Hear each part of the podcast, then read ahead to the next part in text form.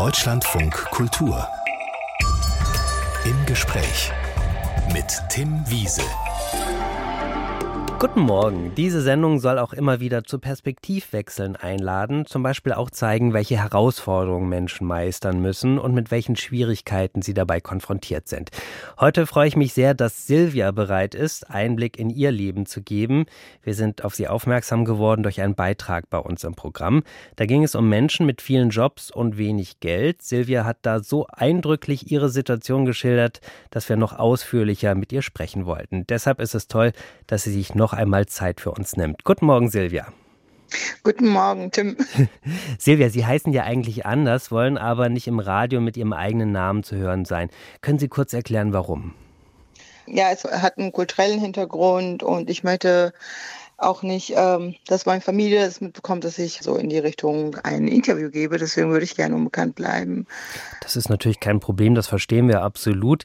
Ich habe gesagt, Sie machen viele Jobs. Wie viele sind es zurzeit?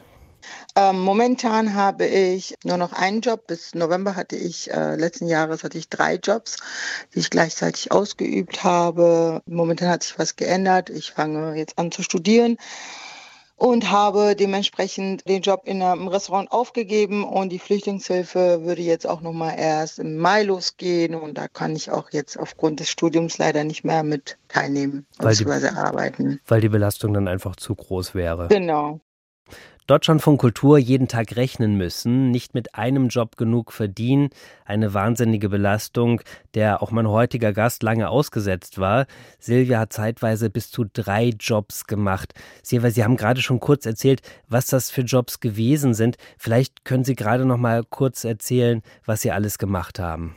Also ich bin äh, momentan und halt auch letztes Jahr in der offenen Ganztag beschäftigt mit 25 Stunden. Dann habe ich zweimal, äh, dreimal die Woche Migrationshilfe in äh, Familienzentrum gemacht, die auch dann immer zwei Stunden jeweils waren und hatte noch einen Nebenjob am Wochenende im Restaurant. Das heißt, wie viele Stunden haben Sie da in der Woche gearbeitet insgesamt? Also circa könnte man so sagen, dass ich auf 49 Stunden die Woche gekommen bin. Ihr Hauptberuf ist Kinderpflegerin. Genau. Vielleicht können Sie kurz erklären, was bedeutet das? Was ist das für ein Beruf und um was für Kinder kümmern Sie sich? Ich arbeite mit Kindern im Grundschulalter, also ich arbeite in der Grundschule. Es ist eine offene Ganztagsschule. Wir betreuen die Kinder vor und nach dem Unterricht, machen mit den Hausaufgabenbetreuung und Mittagessen. Dann finden am, äh, am Nachmittag verschiedene Angebote. Ich äh, mache eine äh, kindergerechte Entspannung zum Beispiel. Ja, momentan ist es halt auch so, dass ich die äh, Viertklässler betreue, intensiv mit 38 Kindern und ich mache die Gruppenleitung für die Viertklässler. Und bis November hatte ich da 25 Stunden. Und, und, und, was heißt kindgerechte Entspannung? Also gibt es dann so Übungen irgendwie neben der Schule, genau. damit man mal so ein bisschen Druck ablassen kann? Oder? Ich finde das wichtig, dass Kinder auch mal die Möglichkeit haben, äh, wenn es auch nur einmal in der Woche ist, ein bisschen runterzukommen von dem ganzen Alltag. Ich mache eine angeleitete Traumreise mit den Kindern. Da ziehen wir uns mit fünf bis acht Kindern in einem Raum. Ich lese eine Geschichte vor, wo die sich die Kinder ein bisschen halt zu äh, entspannen können, ein bisschen die Augen zu machen können. Also es dauert ca. 45 Minuten. Ja, mit entspannter Musik im Hintergrund. Also nachdem sie dann halt aufgewacht sind von oder halt nach der Entspannung haben die doch die Möglichkeit, sich irgendwie gegenseitig halt auch mit Massa Massagebällen zu massieren oder halt mal einfach mal abzuschalten vom Alltag. Ne? Wie hat das funktioniert, als Sie noch drei Jobs hatten? Weil das ist ja mit den Kindern zu arbeiten, die haben eben viel Energie, dann haben Sie eben noch in der Hilfe mit äh, Migranten gearbeitet, am ja. Wochenende dann noch äh, gekellnert. Wie hat das kräftemäßig funktioniert?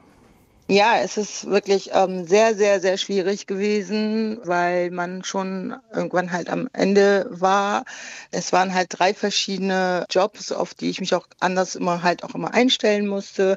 In der Migrationshilfe haben wir ja auch tatsächlich Kinder betreut, die äh, keinen Kindergartenplatz bekommen haben, aber im nächsten Jahr sch äh, Schule angemeldet werden sollten, wo wir die ganz, also versucht haben, den Kindern eine Struktur in den Alltag zu bringen, die ein bisschen auf die Schule vorzubereiten und am Wochenende, manchmal auch unter der Woche, im Restaurant abends gekellnert, wo auch ein sehr gefragtes Restaurant war, wo sehr viel los war. Es war wirklich sehr, sehr schwierig. Ich kann Ihnen wirklich nicht sagen, wo ich die Kraft hernehme, aber es war halt, ist immer so, dass ich halt immer dieses Gefühl habe, ich muss funktionieren und es muss ja, ist sehr schwierig. Ja, vor, vor allen Dingen, das sind ja auch persönliche Geschichten. Gerade die ja. Kinder, die geflüchtet sind, die bringen ja auch Geschichten mit und brauchen wahrscheinlich ja. dann auch besondere Zuwendung.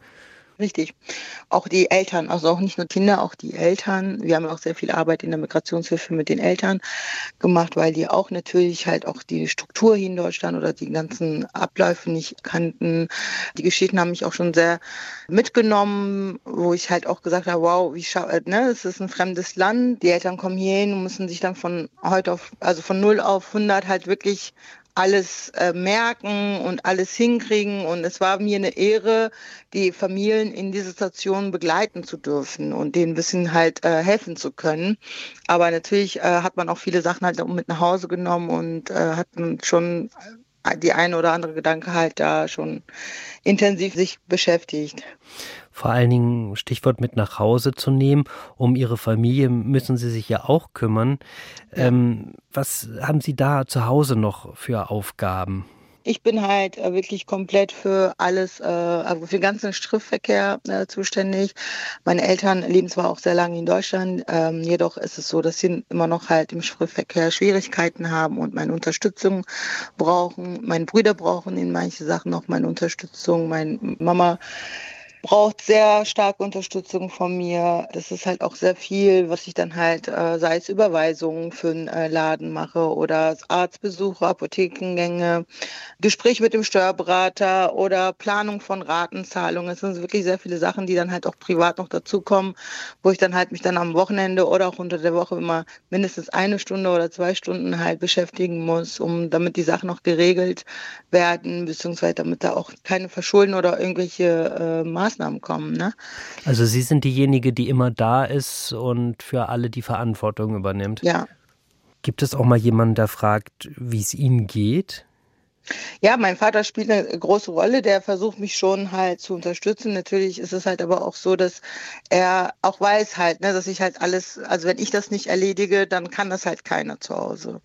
Das ist halt das Problem. Ne? Und äh, die sind dann halt natürlich froh, wenn ich das dann mache. Die sehen zwar meinen Stress, aber so in dem Sinne können sie mir auch dann nicht viel wegnehmen, ne, was das angeht.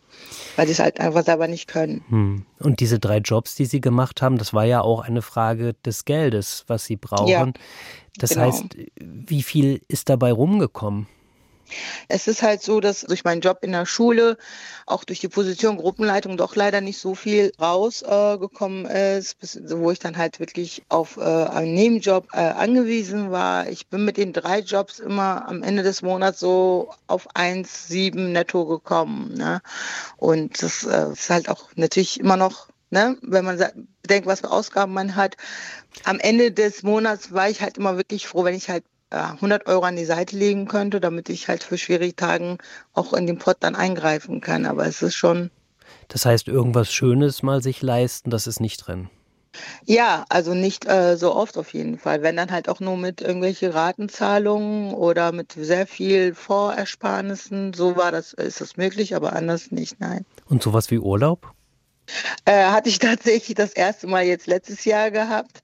Ich bin 35 und ich habe meinen ersten Urlaub letztes Jahr äh, gemacht. Das ging auch dann nur mit Sparen, wo ich dann halt auch durch eine ähm, Fremdsparen äh, mein Geld halt an die Seite gelegt habe, wo ich dann halt mir dann äh, letztes Jahr einen Urlaub leisten konnte für zehn Tage. Deutschlandfunk Kultur im Gespräch mit Silvia, die uns schon einen Eindruck gegeben hat, wie anstrengend ihr Leben ist. Immer wieder hat sie mehrere Jobs, um über die Runden zu kommen. Außerdem ist da noch die Familie, um die sie sich kümmern muss. Sie lebt mit ihren Eltern zusammen. Silvia, ihre Familie, die stammt aus der Türkei. Da haben sie die ersten zehn Jahre ihres Lebens verbracht, geboren 1988. Gibt es da eine Erinnerung, die Ihnen gleich in den Kopf kommt, wenn Sie an Ihre Kindheit denken? Ja, also die Schulzeit, ich habe die Grundschule in der Türkei beendet. Da habe ich auch eigentlich noch gute Erinnerungen. Ich weiß auch, dass ich eine gute Schülerin war. Mhm. Aber man hat auch natürlich damals zu den Zeiten war es auch so, dass man da halt ähm, Also die, das Schulsystem ist ja da anders gewesen. Ich habe da Sachen auch gesehen, die man halt als Kind vielleicht nicht sehen sollte. Die Lehrer waren sehr streng mit Hygiene und Disziplin. Das heißt, wenn die Nägel nicht montags sauber geschnitten waren, dann war, sind die halt mit dem Zollstock rumgegangen. Ich habe persönlich das an meinen Leib oder an meinen Körper nicht gespürt weil mein Vater hatte viel zu sagen in der Stadt, wo wir herkommen und wir wurden irgendwie so verschont. Aber ich habe schon mitbekommen, wenn Klassenkameraden einen Zollstock auf den Finger bekommen, weil sie halt ihre Nägel nicht äh, vernünftig geschnitten haben oder ihre Hausaufgaben nicht gemacht haben. Aber ansonsten, bis auf das, habe ich halt wirklich nur die Schulzeit und dass ich halt wirklich gut in der Schule war in Erinnerung. Sie sagen gerade, Ihr Vater, der hatte viel zu sagen. Wie war das Leben Ihrer Familie in der Türkei? Viel zu sagen in dem Sinne, er, äh, unsere Familie war bekannt. Mhm. Ne? Es ist halt eine ganz kleine Stadt, da kannte man meine Familie sehr gut. Man hat sich halt nicht getraut, an die Kinder von bestimmten Familien quasi ranzugehen. Das heißt, Ihre Kindheit war im Prinzip entspannt, kann man sagen. Oder man, man spricht immer von einer glücklichen Kindheit. Genau, also an die Momente, an die ich mich erinnern kann, bis auf diese Erlebnisse, eigentlich habe ich da keine negative Erinnerung, dass es halt anders war. Also ich kann mich daran erinnern, dass ich halt gut in der Schule war, dass ich halt immer gute Zeugnisse hatte, sehr aktiv war in der Schule, aber es ist halt auch alles. Sie sind dann 1996 mit Ihrer Familie nach Deutschland gekommen. Können Sie sagen, wie es dazu gekommen ist? Ähm, meine Eltern sind äh, nach Deutschland eingereist und ich und mein Bruder sind ein Jahr später nach Deutschland gekommen. Ja, das war halt auch, ähm, meine Eltern wurden halt nicht so akzeptiert und haben halt äh, Asyl halt hier gesucht. Ne? Mhm. Und ähm, das war der Grund, warum wir auch nach Deutschland gekommen sind. Ja. Ja, ich weiß, es gibt da auch eine persönliche Geschichte, über die Sie an dieser Stelle auch nicht sprechen wollen, genau. weil Sie eben nicht erkennbar sein möchten. Genau. Wir haben ja geklärt, warum. Wie war denn dann das Ankommen für Sie hier in Deutschland? Ja, erstmal sehr schwierig. Ne? Es war ein fremdes Land und, und in der Türkei wurde uns alles erzählt, ja, Deutschland ist so, Deutschland ist so, man hat alles und es ist alles super. Und na, aber dann war man hier äh, und es war halt erstmal schwierig, wenn man die Sprache überhaupt nicht kannte. Und man wurde auch nicht erstmal so aufgenommen. Ne? Wir waren erstmal halt, bis wir halt Deutsch konnten, also bis vernünftig auch so einen Dialog führen können, hat es schon mindestens einen Monat gedauert, bis wir die Leute auch verstanden haben. Es war sehr, sehr schwierig anzukommen. Ich kann mich erinnern, dass ich meinem Bruder halt ein Jahr auf die Förderschule mussten, weil wir halt die Sprache nicht gut verstanden haben und in der Grundschule nicht unterrichtet werden konnten. Und aufgrund dessen halt ein Jahr erstmal, um die Sprache zu lernen, auf eine Förderschule gegangen sind. Ihr Vater, der hat ja dann auch gearbeitet. Wir sagen jetzt auch eben wegen der Erkennbarkeit nicht genau, was er eigentlich gemacht mhm. hat. Ähm, mhm. Haben Sie das Gefühl gehabt, dass es Ihnen als Kindern dann aber doch leichter gefallen ist, mit anderen in Kontakt Kontakt zu kommen und die Sprache zu lernen als ihren Eltern oder ist es ihnen da ähnlich gegangen? Also ich sag mal so, meine Eltern waren große äh, Vorbilder für mich, was das Sprachelernen angeht. Mein Vater hat erst sehr später, also spät angefangen zu arbeiten. Er hat aber sehr viel oder sehr lange auch Deutschkurse belegt, meine Mutter genauso. Und dann habe ich immer gedacht, ach, meine Eltern gehen mit, mit dem Alter immer noch jeden Tag um 8 Uhr raus und versuchen die Sprache zu lernen. Da muss ich das, also das ist dann meine Pflicht, das dann auch genauso mit so einem Aufwand und Mühe mir beizubringen. Natürlich war es für uns Kinder viel, viel leichter, ne, wenn man halt auch durch den Kontakt, den man in den Klassen aufgebaut hat und auch durch dem Alter konnten wir dann halt innerhalb von ein, zwei Jahren Gott sei Dank halt auch die Sprache gut beherrschen. Sie haben ja gerade erzählt, dass Sie heute für Ihre Familie oft die Verantwortung übernehmen, mhm. auch sowas wie Bürokratie erledigen und mhm. so. Hat sich das damals schon abgezeichnet, dass Sie da Aufgaben bekommen haben, die jetzt eigentlich ein Kind nicht übernimmt? Ja, sehr stark sogar. Äh, sobald ich schon gut Deutsch sprechen konnte, beziehungsweise verständlich Deutsch sprachen konnte, ich habe quasi mit 12, 13 habe ich angefangen zu übersetzen. Sei es Arztbesuche, sei es Papierkram oder Anträge für verschiedene Behörden. Das hat schon in dem Alter angefangen. Hat sich durch diese Umkehr, also auf einmal auch ein bisschen für die Eltern mitverantwortlich zu sein, in ihrem Verhältnis dann was verändert? Also hat sich das dann für Sie als Kind anders angefühlt oder konnten Sie überhaupt noch Kind sein? Nein, genau das ist es halt. Also ich konnte dadurch halt nicht so ein Kind sein, wie man halt sein also wie andere Kinder sein konnten. Ne? Ich musste als früh schon Verantwortung übernehmen. Ich musste sehr viele, auch sehr schwierige Sachen teilweise übersetzen. Ne? Also vor allem halt die äh, Medizinersprache ist ja heute immer, habe ich immer noch Schwierigkeiten, Art zu verstehen. Und ich musste damals das halt solche Sachen halt übersetzen. Und ich hatte mhm. das immer das Gefühl, wenn ich das nicht vernünftig mache, habe ich mich dann nicht wohl gefühlt. Ne? Und dann musste ich mich noch mehr damit befassen. Das ist für mich, dass ich dann noch schneller topfit sein muss in Deutschen, damit ich halt mehr helfen kann. Ja, gerade bei Ärzten und Ärzten denkt man, wenn ich jetzt das falsch übersetze, dann führt das unter Umständen zum Problem. Genau. Ne? Richtig, richtig. Es war auch emotional eine Hürde. Es gab gewisse Sachen, die ich vom Arzt zu meinen Eltern übersetzen musste, was ich eigentlich gar nicht wollte. Das sind so Sachen, so, die mich schon sehr früh wachsen lassen haben, ne? wo ich dann halt wirklich schon so mit 12, 13 dieses Kindsein an die Seite legen musste und ich musste schon leicht anfangen, so jetzt volle Verantwortung für gewisse Sachen zu übernehmen.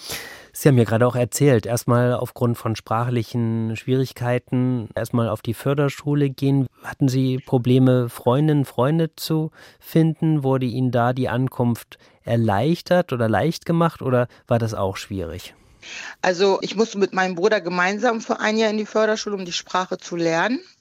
Und da war es aber auch so, dass wir direkt nach einem Jahr wurde ich auch dort als Klassensprecher, sage ich mal, gewählt, weil ich mich sehr gut auch schnell verbessert habe. Durfte dann halt danach auch auf eine Gesamtschule und äh, durfte dort weiter mich aufbauen bzw. verbessern. Ich habe sehr schnell sehr gute Kontakte auch in der Klasse aufbauen können. Ich hatte sehr viele äh, verschiedene Freundinnen und Freunde gehabt, die aus verschiedenen Ländern kommen, aber auch viele Deutsche. Ne? Das war mir auch meinen Eltern auch sehr wichtig, damit ich die Sprache auch schneller lerne.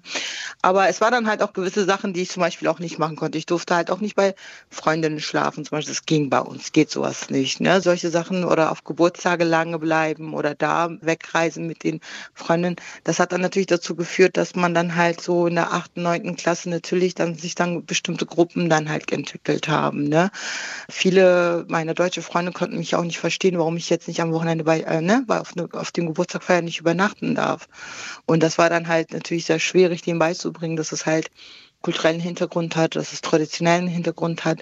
Und so äh, haben sich dann auch viele dann halt langsam, langsam auch dann von mir distanziert. Was natürlich dann auch keine schöne Erfahrung gewesen ist, logischerweise. Richtig, richtig, richtig. Deutschlandfunk Kultur, wir haben schon gehört, mit welchen Widerständen und Schwierigkeiten mein Gast Silvia immer wieder kämpfen muss. Silvia ist ausgebildete Kinderpflegerin und als sie bereits in diesem Beruf gearbeitet hat, ist sie parallel in die Abendschule gegangen und hat ihr Abitur gemacht. Warum war Ihnen das wichtig? Ähm, ich hatte nach der Kinderpflegeausbildung eine Erzieherausbildung angefangen. Die habe ich auch ein Jahr gemacht, aber ähm, da waren auch Diskrepanzen zwischen meiner Englischlehrerin damals und mir, obwohl ich halt im praktischen Teil auch überall gut war, äh, wollten die, dass ich die Klasse wiederhole. Und das kam für mich in diesem Moment überhaupt nicht in Frage, weil ich das äh, ungerecht fand. Hatte dann halt aufgehört, die Ausbildung dort an der Schule fortzuführen, dann mich an ein Abendgymnasium eingeschrieben für ähm, Abitur. Und ja, da wurde ich auch direkt angenommen, habe äh, parallel dazu dann tagsüber in der Grundschule gearbeitet, im offenen Ganztag. Das heißt, ich war da morgens von 10 bis 17 Uhr circa in der Schule am Arbeiten, dann abends in der Schule. War auch schwierig die Zeit, weil ich da auch wieder auf drei verschiedene Hochzeiten, sage ich mal, getanzt habe. Ich hatte zwei Jobs. Am Wochenende hatte ich da wieder gekennert. Tagsüber war ich in der Grundschule am Arbeiten, abends Abitur mein Wunsch oder mein Ziel war es immer halt wirklich einen akademischen Titel halt auch in Deutschland zu erwerben, damit ich halt mir auch später nicht alles dreimal umdrehen muss, um mir irgendwas leisten zu können. Den Ausweg dazu oder die Lösung dafür habe ich dann halt im Abitur gesehen und habe das dann halt auch nach drei Jahren erfolgreich beendet. Und da gab es ja wahrscheinlich in diesen drei Jahren auch nichts anderes in Ihrem Leben, außer eben Abitur und Arbeiten, also Lernen und Arbeiten. Genau, genau, richtig. Wie war die Reaktion Ihrer Familie, dass Sie diesen Weg gegangen sind? In erster Linie habe ich das Gefühl gehabt, es glaubt keiner an mich. Ne? Also das, äh, wir haben gesagt, ach, bist, bist du sicher, du arbeitest den ganzen Tag, du hast ja schon einen Job, warum willst du denn jetzt noch ein Abitur machen? Also keiner hat mich erstmal verstanden und ich habe gesagt, ich mache das und äh, danach kann ich ja was studieren, was ich möchte. Und äh, ich hatte schon das Gefühl gehabt, dass erstmal keiner an mich geglaubt hat. Haben dann alle große Augen bekommen, als ich das dann doch bestanden habe. Meine Familie war auf der einen Seite sehr, sehr stolz auf mich, dass ich das dann wirklich durch, weil die haben ja auch gesehen, wie hart ich auch tagsüber gearbeitet habe und Wochenenddienste auch im Restaurant gemacht habe. Ne? Und die waren im Endeffekt stolz, dass ich das bestanden habe.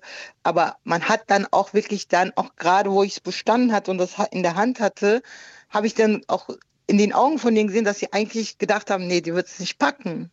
Immer ja, noch nicht. Also sie haben es ja. immer noch nicht geglaubt quasi, dass sie das richtig, geschafft haben. Richtig, Und auch ähm, alle Freunde, aber einige haben auch gesagt, ach, ey, ich bin schon hier in Deutschland geboren, ich lebe länger als du in Deutschland, ich habe nicht mal Abitur geschafft, so wer bist du dann, der, die von der Seite kommt und jetzt Abitur machen will? Hm.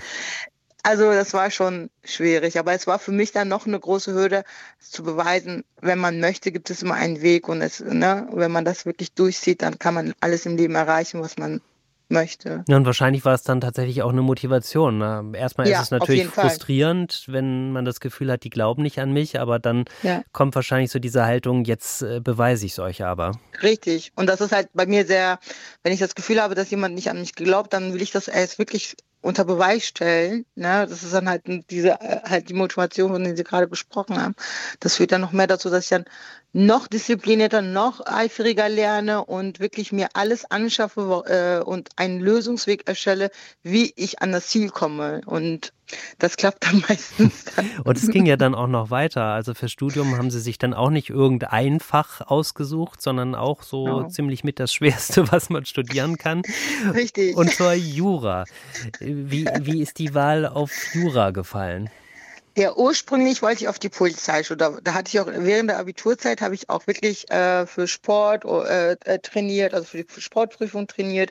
Ich hatte mir auch etliche Bücher geholt, um die Tests nochmal zu üben, was an der Polizeischule gefragt wird. Und irgendwann war es halt so, dass sich dann herausgestellt hat, ich bin zu klein. Ich hätte noch zwei, drei Zentimeter größer sein müssen, damit ich damals äh, irgendwie in verschiedenen Bundesländern Chance habe. So hatte ich mit meiner äh, derzeitigen Größe nur in einem Bundesland eine Chance gehabt. Und dann äh, habe ich dann gesagt, okay, dann jetzt habe ich mein Abitur, dann entweder Lehramt oder äh, Jura.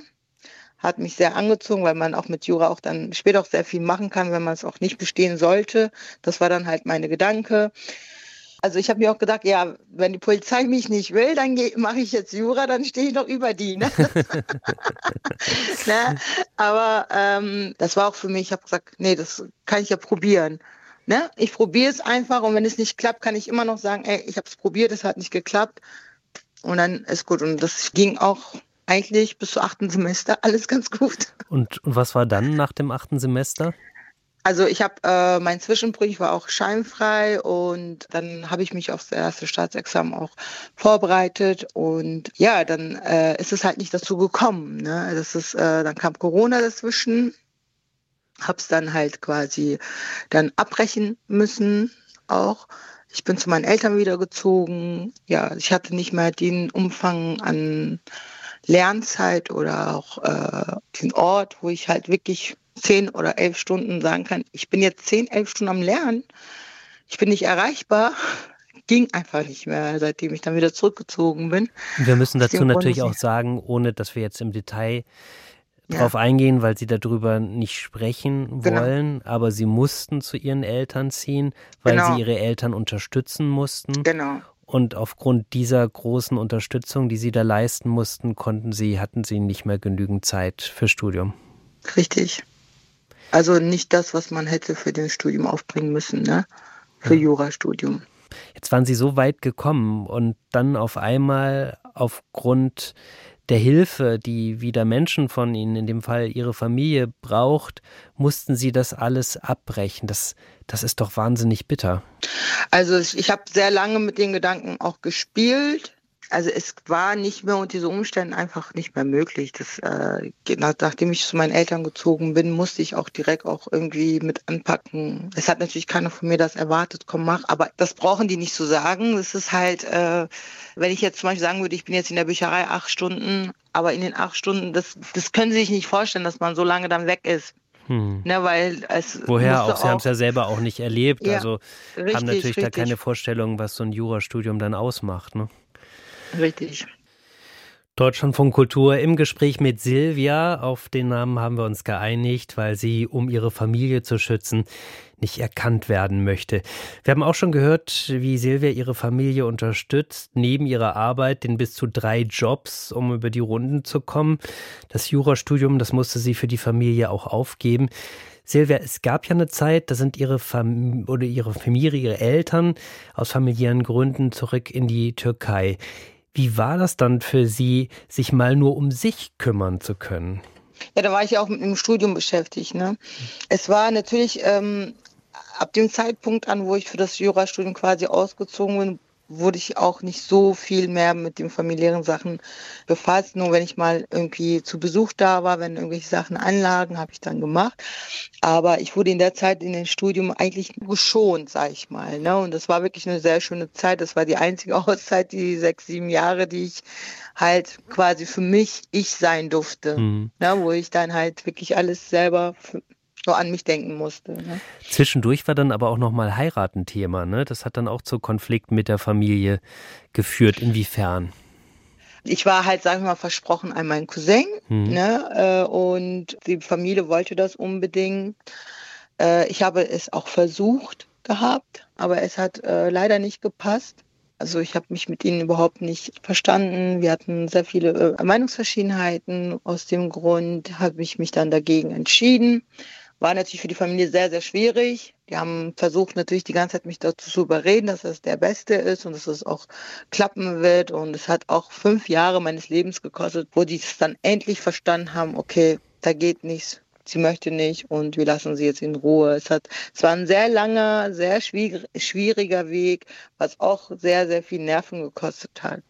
Wie realistisch ist es denn, dass Sie in Zukunft dann mal längere Zeit für sich sein können, also ohne ihre Familie und dass sie tatsächlich Zeit haben, sich nur um ihre eigenen Belange zu kümmern? Wenig. Also ich wünsche mir das. Ich wünsche mir das sehr. Also ich möchte natürlich meinen Eltern möchte ich ja auch unterstützen und ich möchte denen auch gerne helfen, aber ich möchte auch diesen Freiraum für mich haben so weit unterstützen, dass es nicht an meine Nerven geht, dass man halt mit Distanz auch das alles erledigen kann und das ist halt, äh, das ist halt das, was ich mir wünsche. Also momentan sieht es nicht so danach aus, sage ich mal, dass es in naher Zukunft sein wird. Sie haben ja vorhin auch schon gesagt, Sie wissen tatsächlich selber eigentlich gar nicht, woher Sie die Kraft nehmen. Gibt es denn zumindest jemanden, wo Sie sich dann auch mal ausquatschen können? Ja, äh, wirklich, ich habe auch ähm, nicht viele Freunde, aber dafür sehr gute Freunde, die kann ich wirklich mit der Hand abzählen und das sind wirklich, das sind wirklich super, super, super tolle Leute, die wirklich immer in allen Punkten hinter äh, meinen Rücken stehen und die ich auch jederzeit anrufen kann, wo ich jederzeit hingehen kann und wo die immer ihre Türe für mich offen haben. Und da reicht es auch manchmal, dass wenn ich mit denen nur fünf Minuten Kaffee trinke, das ist schon für mich wie Urlaub oder Motivation weiterzumachen. Von da nehme ich mir eigentlich die meiste Kraft. Da sei es ein Anruf oder halt auch manchmal nur eine süße Nachricht. Wir sind da. Ich bin froh, dass ich diese Menschen um mich herum habe und würde die auch nie wieder hergeben. Jetzt steht ja auch etwas Neues an, eine neue Herausforderung, die auch wieder zusätzlich ja. Kraft braucht. Und zwar ist ein neues Studium geplant. Ich habe mich äh, für soziale Arbeit äh, entschieden, seit auch ähm, seit dem letzten Jahr circa, weil ich ja auch jeden Tag eigentlich tagtäglich soziale Arbeit leiste, wenn man so gut sieht, ne? egal wo ich bin. Mir macht es auch Spaß und ich hatte mich in äh, zwei Unis beworben, wo ich eine Absage bekommen habe. Jetzt ähm, hatte ich mich jetzt im November für ein duales Studium als Sozialarbeiterin äh, beworben. Da äh, fange ich jetzt im April mit an. Ich werde auch meinen Job wechseln müssen. Ich werde in die Jugendhilfe gehen, wo ich dann halt dann viermal die Woche dort arbeite und äh, an zwei Tagen in der Uni studieren werde quasi, ja. Das heißt, Sie können in dem Fall tatsächlich auch sich darauf verlassen, dadurch, dass es ein duales Studium ist, dass Sie genügend verdienen, dass dafür gesorgt ist und Sie nicht nebenher dann noch zwei zusätzliche Jobs machen müssen. Also genug verdienen in dem Fall nicht. Also es ist einfach also durch das duale Studium, der Träger übernimmt die Studienkosten, die natürlich sehr hoch sind. Das wird dann quasi äh, von meinen Gehalt bezahlt. Dafür fallen die Sozialversicherungskosten für den Träger weg. Eigentlich so gesehen verdiene ich sogar weniger als jetzt, was ich jetzt, äh, was ich jetzt kriege. Es könnte sogar dazu führen, dass ich dann nochmal einen zusätzlichen Nebenjob machen muss, damit ich überhaupt meine Fixkosten decken kann. Also dann doch wieder zusätzliche ja. Herausforderungen. Ja. Wie ist das denn eigentlich? Also wir haben ja gehört, wie sehr Sie sich um alle kümmern und wie Sie eben dafür sorgen, dass genügend Geld auch da ist und sich alles selbst finanzieren. Es gibt ja viele Menschen, die in einer ähnlichen Situation sind. Was würde Ihnen helfen? Welche Form der Unterstützung fehlt möglicherweise? Also spontan würde ich sagen, welche fehlt nicht. Mhm. Nein, aber es ist ähm, eine Unterstützung. In dem Sinne, staatliche ist ja äh, jetzt, wenn man arbeitet, ist ja sowieso nicht gegeben. Manchmal fühle ich mich, denke ich mir ja, wenn ich jetzt, warum gehe ich äh, auf drei Stellen arbeiten und acker jeden Tag so viele Stunden ab und ne, wenn ich es auch wenn ich auch anders machen könnte. Ne? Ich hätte auch zum Jobcenter gehen können oder halt alles mir finanzieren. Aber es ist halt nicht das, was mich ausmacht. Und ich kann auch jedem nur ans Herzen legen. Jeder Job bringt seine Erfahrung und ja, es ist schwierig, die Frage so zu beantworten, ehrlich gesagt. Gibt es aber irgendeine Form der Entlastung, die vielleicht Ihr Leben vereinfachen würde? Stichwort Mindestlohn zum Beispiel? Ja, auf jeden Fall. Also das ist genau das geht ja auch. Also man ist vor allem in sozialen Berufen unterbezahlt für die Verantwortung, die man halt trägt oder tut. Ich bin als Gruppenleitung da beschäftigt, sage ich mal im äh, sozialen Bereich, äh, würde aber mit dem Lohn, was ich da kriege, jetzt nicht mich alleine finanzieren können. Also das muss schon ein bisschen höher gestuft sein. Äh, genauso wie ich habe halt wirklich im Restaurant für äh, 10 Euro die Stunde gearbeitet. Also es ist schon nicht viel. Und das ist, äh, wenn da halt äh, der Mindestlohn von allen Seiten auch wirklich äh, restkräftig durchgesetzt werden könnte, würde man auf jeden Fall mehr äh, Entlastung kriegen. Ne? Gibt es eigentlich einen großen Wunsch, den Sie haben? Ja, ich möchte, also mein größter Wunsch ist natürlich, dass die Menschen in meiner Umgebung, denen ich auch sehr viel unterstütze, selbstständiger werden.